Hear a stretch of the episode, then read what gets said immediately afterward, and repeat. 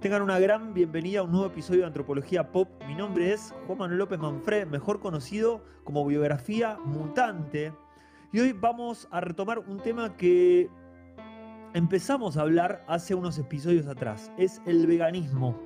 El veganismo desde una mirada antropológica, pero desde este, en, esta, en esta segunda parte que vamos a hacer, vamos a seguir abordando el veganismo, pero mejor dicho, la temática animal, la cuestión animal, el vínculo entre personas no humanas y personas humanas, quizás de una perspectiva más desde la historia, no desde tanto de las de la antropología, porque hoy vamos a traer algunos autores que nos enseñan a ver el mundo de una manera, de una manera diferente, les diría. El mundo desde una perspectiva nueva. Les decía, vamos a revisitar el veganismo, mejor dicho, la cuestión animal desde una perspectiva, en este caso de la historia. Pero bueno, vamos a ver dos autores hoy. Vamos a ver a mm, el historiador Jason Hribal eh, con su libro Los animales son parte de la clase trabajadora y otros ensayos. Es un libro, si no me equivoco, del 2003. Es un libro que ya tiene sus años, pero que tiene una mirada como bastante esclarecedora no le diría esclarecedora en el sentido de que nos trae una verdad, sino que nos hace pensar las cosas de otra manera. Miren, yo voy a hacerles esta pregunta. Seguramente se habrán imaginado, o les pregunto, ¿qué, piensan de los animales? No, parece muy general, no les digo de todos los animales de todo el planeta, no te digo qué pensás del tigre, qué pensás de la jirafa, te digo qué pensás, por ejemplo, del caballo, Parece, parece una pregunta de jardín de infantes, pero síganme en esta. ¿Qué pensás sobre los cerdos? ¿Qué pensás sobre los gatos, sobre los perros, sobre un pato? ¿Qué puedes pensar? Bueno, a mí me pasa que pienso varias cosas. Puedo pensar que, ah, bueno, es un animal que, que de alguna manera, no sé, eh, le sirve a los humanos. Es un animal que nos da de comer, la famosa frase la vaca nos da la leche. Eh, puedo pensar que los animales son amigos. Bueno, Jason Hribal piensa que los animales son parte de la clase trabajadora, son parte de la clase obrera, son parte de una clase social. Con lo cual es muy interesante, por lo menos disruptivo, puede sonar choqueante para muchas personas. Pero el tipo, y ahora vamos a ir viendo algunas cosas de Jason Hribal, de lo que va describiendo, se plantea y dice, che, en, la, historia de la humanidad los animales eh, no solo son producto porque, no sé, los comemos o sacamos su lana, sino que también nos dan su tiempo y su fuerza de trabajo. Digo, el caballo nos permitió durante miles de años transportarnos o ciertas civilizaciones transportarse. En el norte podemos pensar a las, las llamas como el animal de carga que permitía que haya transporte de, bienes, de mercancías entre pueblos. Eh, podemos pensar eh, el buey que con su arado nos, permitía sembrar eh, el campo. Claro, lo que no estábamos viendo es que estaban trabajando. Al igual que una parte de la humanidad que trabaja, que es de la clase trabajadora, los animales también son de la clase trabajadora, dice Jason Hribal. Ahora vamos a ver qué quiere decir con eso. Este texto lo voy a poner a trabajar con otro, que ahora sí lo tengo en edición física, el otro lo tengo, lo tengo en digital, se puede descargar gratis, el de Jason Hribal.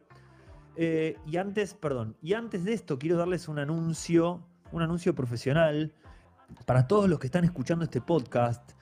Pueden sumarse a la comunidad de Telegram, obviamente está en todas las descripciones de los podcasts. En la comunidad de Telegram, que es la comunidad de biografía mutante, el link lo van a encontrar, como les dije en la descripción del podcast voy a compartir la bibliografía. Siempre comparto la bibliografía, videos en los que me inspiro y alguna que otra temática para poder charlar o poder discutir. Depende del día, la gente se anima más, se anima menos, pero la onda está ahí en Telegram para que la sigamos, para que se sumen, a, se sumen a Telegram. Y la otra novedad que tengo es que abrí el canal de Twitch que me permite streamear en vivo y discutir con las personas que se vayan sumando las temáticas de los próximos episodios. Hoy lo que están escuchando es un episodio del podcast en las plataformas de escucha de podcast, pero durante la semana me sumo a Twitch y estoy agitándosela a la gente, a los, que tengan ganas, las que tengan ganas de coparse, de nerdearla de ver libros en vivo, de ver videos en vivo, de empezar a hablar de ciertas temáticas, de quemarnos la cabeza, eh, tratando de pensar de maneras diferentes el mundo, pueden sumarse, es twitch.tv barra biografía mutante. Los invito, las invito a que me sigan. Eh, tengo las otras eh, redes sociales. Uno ya creo que tiene como... Es más, les diría que el próximo episodio de Antropología Pop podría ser de redes sociales ya porque es una temática que me está quemando la cabeza. Así que eh, están invitados, invitadas a sumarse a Twitch y a Telegram, donde tenemos un encuentro más uno a uno. Les decía, volviendo a la temática, que tengo este libro de otro historiador que se llama Reviel Nets. Este es uno de los libros más tristes del mundo, les voy a decir. Se llama Alambre de Púas, una ecología de la modernidad. Lo tiene la editorial Eudeva. Es choqueante. Es la historia del alambre de púas. Hoy tenemos dos historiadores, Jason Hribal, que nos muestra la historia desde la perspectiva de los animales explotados y nos dice, ojo que estos animales eh, no son eh, eh, estos, estos seres vivos inocentes en el mundo que sufren nada más, son parte de la clase trabajadora, tienen intereses propios y han trabajado, han prestado su fuerza de trabajo y su tiempo y nadie les ha devuelto nada. Y tenemos este tipo que cuenta la historia de, de Occidente, creo que la historia del mundo, a partir de, desde la perspectiva de este invento, que es un invento, si no me equivoco, del siglo XIX también, o del siglo XVIII, que es el alambre de púas. Eh, es como si viéramos la humanidad desde el lugar del alambre de púa. ¿Qué empieza a pasar con el alambre de púa que permite eh, dividir el mundo, cercar el mundo, tirar líneas, líneas agresivas en las cuales el metal por sus propias condiciones físicas y químicas es más contundente que la piel y los músculos de los seres vivos, por lo tanto en el choque entre carne y metal gana el metal, el metal corta a la carne.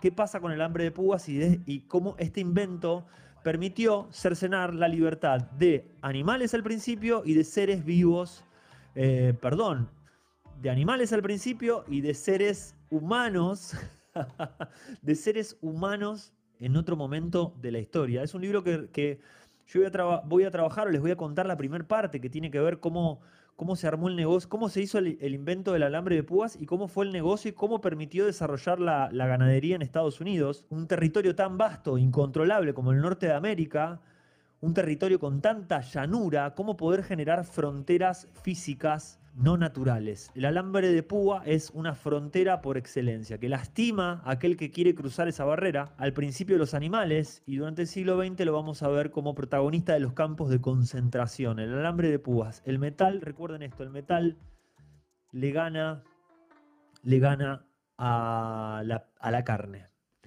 Bueno, para empezar con los animales son parte de la clase trabajadora, que me parece que es hora de que hablemos de esto les quiero compartir primero la, la, primera reseña del libro, que dice así.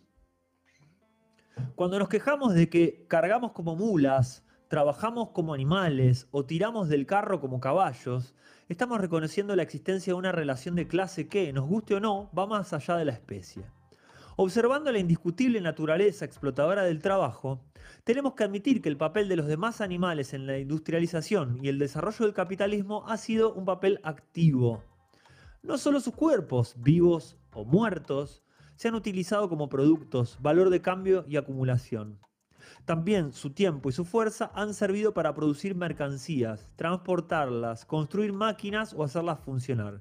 Del mismo modo, aunque se suele ocultar, han participado activamente en la resistencia contra su opresión. Con lo cual, esto es lo interesante.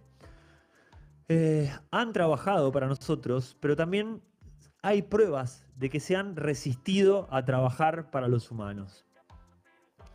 En cierto sentido, este libro nos muestra que nuestro vínculo con los animales es también una historia de cómo fuimos construyendo la propiedad privada como, piedra fundamental de la sociedad en la que vivimos, ¿no? Sobre todo con lo que tiene que ver la domesticación de animales. Y esta va a ser mi primer crítica a la antropología que la vamos a ir viendo. La, antropología en general, antro, antropología, quiere decir estudio del hombre en su momento más, menos deconstruido, podríamos decir que ahora es eh, eh, la historia del ser humano, no deja de ser antropocéntrica, obviamente, valga la redundancia. Entonces siempre estudia las sociedades y los pueblos en su relación con la ecología, pero con, en su relación, digo, quiero decir, con el, con el sistema ecológico en el que vive, pero en términos bastante especistas. ¿Qué quiere decir esto? Cuando se construye un trabajo etnográfico, una investigación, se estudia la cultura de los zulúes, la cultura de los nuer en África, por ejemplo, las culturas de los pueblos del norte, etc. Y describen su relación con el medio ambiente, con su contexto, cómo obtienen los recursos naturales, en los cuales ustedes saben que en el momento que decimos naturaleza, en el momento que a todo lo que no es humano le, ponemos ese nombre, o a todo lo que no es humano y no es artificial, le ponemos ese nombre lo llamamos naturaleza, estamos de alguna manera haciendo un conjuro en el cual nos separamos de aquello de lo que somos parte. Cuando hay una naturaleza, hay algo que es no naturaleza. Y en esa no naturaleza parece que estamos nosotros, los seres humanos, parados. Podemos pensar, cada tanto nos damos cuenta que sí, somos animales, pero nos cuesta mucho pensarnos como animales, como nos cuesta tanto pensar a los animales como personas quiero proceder a leerles otro fragmento, la introducción del libro. Cuando digo la introducción, digo dos minutos, ¿eh? no es que voy a leer 20 páginas. Dice así, a principios del siglo XIX, la mayoría de los bienes comunes en Inglaterra habían sido cercados y privatizados. La tierra se había convertido en un paisaje lleno de cobertizos, corrales, posilgas, cercados y muros. Así se encerró a los bueyes, a las vacas, a los gansos, a los caballos y a los cerdos en áreas específicas. Ahora dependía mucho más de otros para su alimentación y cuidado, tras ver revocado su derecho de simplemente pastar.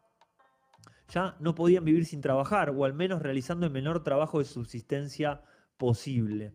Más bien, estos animales se habían convertido en productos.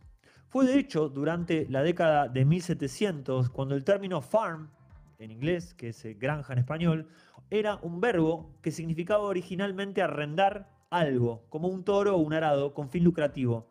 Pasó a significar un lugar concreto de producción. Del mismo modo, la palabra stock viviente, en inglés living stock, que quiere, en español quiere decir ganado, definido como cualquier ser mantenido o comerciado a cambio de un beneficio, también surgió en esta época. Eh, hago un paréntesis, stock viviente, living stock, eh, el ganado es nada, mercancía con vida, ¿no? Y me mata el tema de farm, de que la granja era un verbo y que pasa a ser un lugar de producción. Sin embargo, esta definición de living stock de ganado es engañosa. Por un lado, tanto de manera escrita como oral, normalmente se utiliza en voz pasiva. Los animales no se convierten naturalmente en propiedad privada, al igual que eh, las personas humanas no venden naturalmente su fuerza de trabajo. Más bien, existe una historia activa acerca de la expropiación, la explotación y la resistencia. Desde el siglo XVII se ha hecho trabajar a un gran número de animales, remarco, generando muchos beneficios monetarios para otras, recibiendo estos animales poca o ninguna compensación o reconocimiento por su esfuerzo. Las granjas, fábricas, carreteras, bosques y minas han sido sus lugares de producción donde se han producido piel, leche, carne y energía para los dueños de las granjas, fábricas y minas. Y en estos lugares no tenían un salario. Ciertamente podemos pensar otras personas que padecen situaciones parecidas. Esclavas humanas, niños, amas de casa, trabajadores sexuales, por nombrar algunas. El hecho básico es que esos caballos, vacas o gallinas han trabajado y continúan trabajando bajo el mismo sistema capitalista que las personas humanas. Cierro con esto. El siguiente ensayo no es un análisis de la domesticación. Más bien es una explicación histórica del papel que los animales han tenido en el desarrollo de las revoluciones agrícola e industrial. Es un relato de cómo este proceso tuvo impacto en las vidas de estas criaturas, tanto cualitativamente como cuantitativamente, de cómo los animales han combatido su expropiación y explotación. Este, esta introducción es más que interesante porque nos plantea un poco de qué va a tratar el texto y les invito nuevamente a que lo, a que lo lean después de escuchar este episodio va pasando por distintos momentos, sobre todo en Inglaterra, les diría desde fines del 1600, 1700, 1800, cuando se empieza a formar la industria y cuando hay esta gran transición entre, entre vida de granja y vida de producción industrial, empieza a notar qué es lo que pasa, por ejemplo, en la industria de la carne, en la lana, eh, como por ejemplo la palabra meat, que hoy la conocemos que en inglés es carne, en esa época significaba simplemente comida o la parte comestible de un alimento sólido. Por ejemplo, en el 1600 en Inglaterra se decía green meats para los vegetales, white meats para las cosas hechas con leche. Los sweet meats eran las comidas de frutas dulces, ¿no? Y las baked meats eran las pastas o pasteles, que podían o no contener carne. En algún momento del siglo, del siglo XVII, XVIII, XIX, la palabra meat empezó a, llamarse carne, ¿no? Esto, o, empezó a significar carne, dándole la importancia a lo que tenía el alimento de la carne, lo que tenía la carne como plato principal o como, o, como algo que efectivamente es la comida, ¿no? Por ejemplo, eh, describe esto, qué pasaba antes de la industrialización en la vida de las granjas. Por ejemplo, nos cuenta que eh, cada casa en el campo tenía un cerdo y que cada cerdo comía con la familia y generalmente dormía en el mismo sitio. ¿Por qué? Porque el cerdo era un animal muy preciado. Preciado en el sentido de que si había un problema con el arriendo o había un problema económico fuerte, se vendía a muy buen precio. El animal se podía vender a muy buen precio. Esto no quiere decir que les, daban el trato, un trato igualitario o, algo por el estilo, como podemos darle a una mascota, pero sí quiere decir que había otro tipo de vínculo con los animales. Jason Rival cuenta que en esa época, eh, en este caso el cerdo, estaba en la casa, tenía un nombre, tenía un género, le decían he o she, no le decían it, que es como en inglés se le dice a las cosas. Todos esa, esos artilugios del lenguaje, todos esos conjuros que tienen las palabras para separarnos de las cosas y de las personas y de los seres, empezaron a funcionar en ese momento la industrialización, donde empieza a pasar algo que es más que interesante, que es la administración científica en la producción de los alimentos. La ciencia eh, al servicio o en alianza con el proceso de industrialización y con la estandarización de alimentos, con alimentos que están basados en seres que sienten y que obviamente no desean eh, ir al matadero, por decirlo de alguna manera, ¿no? Fíjense este texto que lo traigo acá, que describe algo que dice un viajero. Las vacas irlandesas, tal como explicaba el viajero del siglo XVIII Fines Morrison eh, en su libro de 1904, eh, dice algo así, son tan tercas las vacas irlandesas que muchas veces no pueden ser ordeñadas por nadie excepto por una mujer determinada, cuándo, cómo y por quién la vaca elija. En efecto, cuando estas vacas deniegan su leche al estar enfadadas, las mujeres lavan sus manos en sus excrementos. ¿sí? Lo que yo que no tengo campo, me sorprende también esto, de vuelta, las mujeres lavan sus manos en sus excrementos y acarician suavemente sus ubres. De hecho, ponen sus manos en su cola y con sus bocas soplan en sus colas. De esta manera, como hechizándolas, pueden sacar leche de ellas. En efecto, estas vacas parecían tan rebeldes con sus dueños como la gente lo es con sus reyes. Acá viene el otro término que me interesa que está en ese libro, que es la capacidad de los animales, lo que va descubriendo, la capacidad de los animales como agencia y como clase social. Son dos categorías distintas. Agencia describe la capacidad de agenciamiento, es la capacidad que tenés vos de autonomía para poder determinar sobre tu propia vida. Y clase social es el vínculo que te lleva, eh, que te relaciona con otros seres vivos. Por decirlo de alguna manera, si tomamos de ejemplo una vaca, una vaca y su capacidad de agenciamiento una persona es ver qué puede hacer de su propia vida. ¿Puedo moverme donde quiero? ¿Puedo comer lo que quiero? Eh, ¿Puedo salir a buscar por mis propios medios mi comida? ¿Puedo tener la vida que yo deseo? Eh, en cambio, en clases sociales, bueno, ¿qué vínculo hay de explotación, por ejemplo, con eh, mi jefe, mi patrón? Entonces, el tipo este, Jason Hribal, se, empieza a dar cuenta eh, en un montón de documentos de esa época de, viajeros, documentos de historia, archivos, fuentes periodísticas, eh, documentación del Estado, digamos, de los estados de esa época, empiezan a descubrir que hay una suerte de violencia o de ejecución de parte de los dueños a los animales que se negaban a trabajar y empieza a descubrir que hay como una serie de comportamientos que son repetitivos. Una es que los animales de granja, los caballos, los cerdos, las vacas, saltan los alambrados, a pesar de que se lastiman, saltan los alambrados y se quieren escapar y son matadas porque, porque dicen que incitan. Ahora voy a ver si puedo encontrar este, esto en el texto que lo tenía remarcado. Incitan a otros animales a escaparse.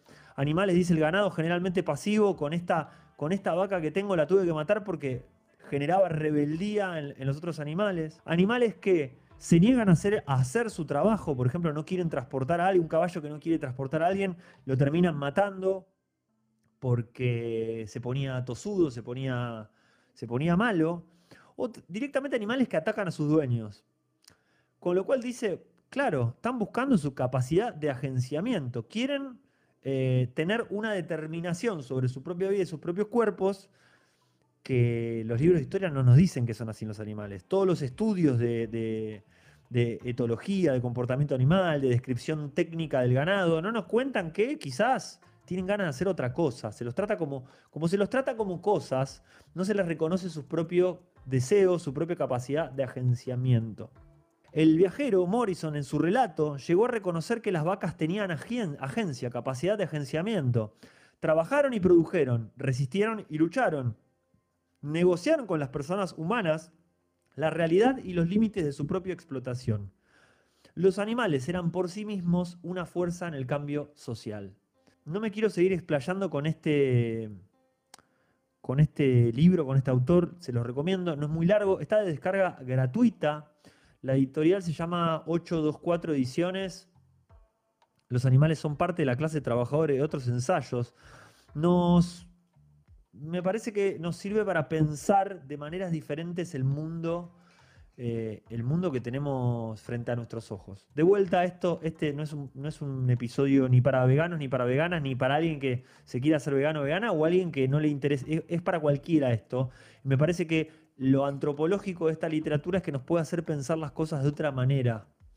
Finalmente, el otro libro que me, que me la voló es el que le decía Alambres de Púas, una ecología de la modernidad de Reviel Nets, me sirvió para pensar la historia de los animales en realidad también como la historia del alambre de púa. Eh, les voy a leer lo que dice la parte de atrás, obviamente la contratapa, para que tengamos una, una refe. Este libro, original y polémico, rastrea la evolución de una tecnología de control y dolor, el alambre de púas. El historiador y filósofo Reviel Netz nos describe su uso desde sus inicios para vigilar y custodiar el ganado en el oeste norteamericano, hasta su utilización militar y política en los campos de batalla en los centros de exterminios nazis y los gulags rusos. Eh, esta es una historia contada desde la perspectiva de sus víctimas, con ejemplos vívidos de la interrelación entre seres humanos, animales y medio ambiente. Este dramático relato presenta la historia moderna a través de la lente de la administración del movimiento, y arroja una nueva mirada sobre el colonialismo, el capitalismo, la guerra, la globalización, la violencia y el sufrimiento. Alambre de púas renueva la interpretación de lo que significa para cualquier animal o humano estar encerrado dentro de un territorio o estar excluido de él. Nunca volveremos a mirar un cercado, un alambrado de la misma manera. Me parece súper interesante porque el libro anterior, Los animales son parte de la clase trabajadora, tiene que ver con una forma diferente de entender o de, o de poder visibilizar esa necesidad de seguir un deseo propio. Los animales, los seres vivos, tienen algo para hacer, por decirlo de una manera, en el mundo. A vaya a saber qué tiene cada uno para hacer. Pero es muy frustrante y es muy doloroso cuando vos tenés que hacer algo y no te lo dejan hacer. Eh, la forma que, encontró la, la, sociedad occidental, principalmente en Norteamérica, en Inglaterra, y después fue bajando a, todo el mundo, o fue circulando por todo el mundo, la forma de obstruir la libertad de otros seres vivos fue con la creación del alambre de púas. El alambre de púas fue un invento mucho más barato que poner cercos de madera, mucho más efectivo, porque la púa tiene esto que les decía al principio, tiene una característica mm, propia del metal que es que te corta, corta a los seres vivos que quieren que, quieren atravesar el metal no pueden, es al revés, el metal termina atravesando la carne. Entonces, empieza a describir cómo los animales, a mí lo que me destruye de todo esto es, si estás escuchando el podcast este antes de irte a dormir, te juro que, al final de todo esto hay una luz al túnel, va a estar todo bien, pero bueno, tiene cosas que parece de película de terror, pero es el mundo en el que vivimos. Explica que los animales con el alambre de púas tiene un efecto que es, que es tremendo. Se chocan dos veces, tres veces, se lastiman tanto, porque el alambre de púas no te genera una lastimadura mortal, pero te lastima tanto que aprendes a tener miedo y aprendes a resignarte a quedarte dentro del lado del alambre de púas. El alambre de púas también presenta hostilidad en el adentro y en el afuera. ¿Qué quiere decir con esto? No es un cerco, que el animal no lo puede saltar pero no se lastima. El alambre de púas es doloroso tanto como si querés salir como si querés entrar. Si alguien quiere venir a robar tu propiedad privada, que es el animal encerrado en el alambre de púas, no puede, porque se va a lastimar al intentar cruzar el alambre de púas. El alambre de púas es hostilidad total y es una creación humana, digo, y somos parte de lo maravilloso y somos parte de lo terrible. El alambre de púas permite que la gente o los seres vivos de adentro no salgan y los de afuera no entren. Es la resignación total. El texto dice, ahí yace nuestro infortunio, nuestras pieles, justo por debajo de la superficie, están dotadas de unos nervios especiales que se activan cuando la presión sube por encima de umbrales más bien bajos. Estos nervios pueden usarse en nuestra contra. Cortar los límites de nuestras pieles puede servir para proteger los límites de una propiedad, una cárcel o una frontera. El hierro, por ejemplo, es una herramienta útil a este respecto. Es más duro que la carne. Si se usa para presionarla, el hierro primero la empuja y después la corta e impacta en los nervios. Estos envían al cerebro un informe que allí experimenta algún tipo de proceso, no sabemos exactamente cuál, que conduce a otra cosa, no podemos explicar exactamente qué. Esto último es lo que llamamos dolor y por lo visto es algo verdaderamente universal, algo que trasciende especies, lugares y épocas, una útil herramienta de globalización, en definitiva. ¿Qué decirles? Yo lo que trato de pensar con respecto a esto, con esta idea que atormenta, que es la de, los cercos, la de los límites, la de el ser humano tirando líneas, líneas de dolor por todo el mundo para dividirlo, pienso en lo lindo que es la libertad pienso en lo importante que es tener capacidad para poder materializar lo que deseamos o poder hacer lo que deseamos, obviamente sin perjudicar a los demás. Puede ser dentro de la construcción de un proyecto colectivo, si quieren, esto no es una especie de apología al individualismo, pero sí a la idea de, de, pelearle al encierro, ¿viste? de pelearle a, la crueldad, de pelearle a la idea, a la idea fría que se tuvo siempre de que puede ser de los animales, ¿no? De los animales como cosas, pero también pensamos en las personas como cosas, en las personas como enemigas. No pretendo construir un mensaje pacifista o humanista así ingenuamente. Entiendo que hay disputas, que hay que darlas, pero que hay continuidades también. Este libro explica, por ejemplo, que el metal puede ser usado para trazar líneas de encierro, los alambres de púa, pero también pueden ser construidos para, para atravesar el mundo con líneas de comunicación, con líneas de unión, los rieles de los trenes. Los trenes comunican a las personas, unen, etc. Con lo cual, estos dos libros, lejos de atormentarme, a mí lo que me pasó, de vuelta decirles esta parte más como personal para cerrar este episodio, no, me pasó a mí como vegano y esto no es para decirles que se hagan veganos, veganas, no se hagan nada. Eh, no, quiero más vegano, no quiero más vegana, no quiero que vengan al club. Este, es un poco la psicología inversa, ¿no? No, pero posta, no quiero, que, no quiero que esto se tome como algo de, no, yo te tengo que decir lo que hay que hacer, no, no. Lo tomo como, como un aprendizaje total de, de cómo conectar por los puntos que nos unen, por las cosas que nos unen con otras personas, con otros eh, seres vivientes, ¿no? De qué manera podemos generar líneas de comunicación en vez de líneas de separación.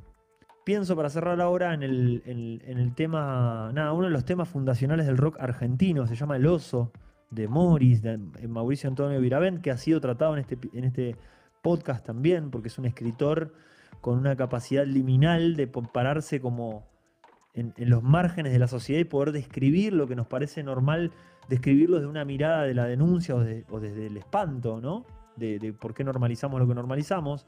La canción El Oso, que nació como una canción infantil, la que dice yo vivía en el bosque muy contento, ¿no? La, conocemos. Esa canción, que es hiper conocida, está hablando de una historia de, libertad, ¿no? Un animal que fue forzado a trabajar en el circo, que lo recompensaban las sonrisas de los niños, pero un día que tuvo la oportunidad de escaparse, se fue, se fue al bosque y volvió a hacer lo que Corno vino al mundo a hacer, ¿no? El oso dice las mañanas y las tardes vuelven a ser mías, ahora estoy contento. Es una canción muy, muy tierna, pero que encierra una historia, una historia conocida.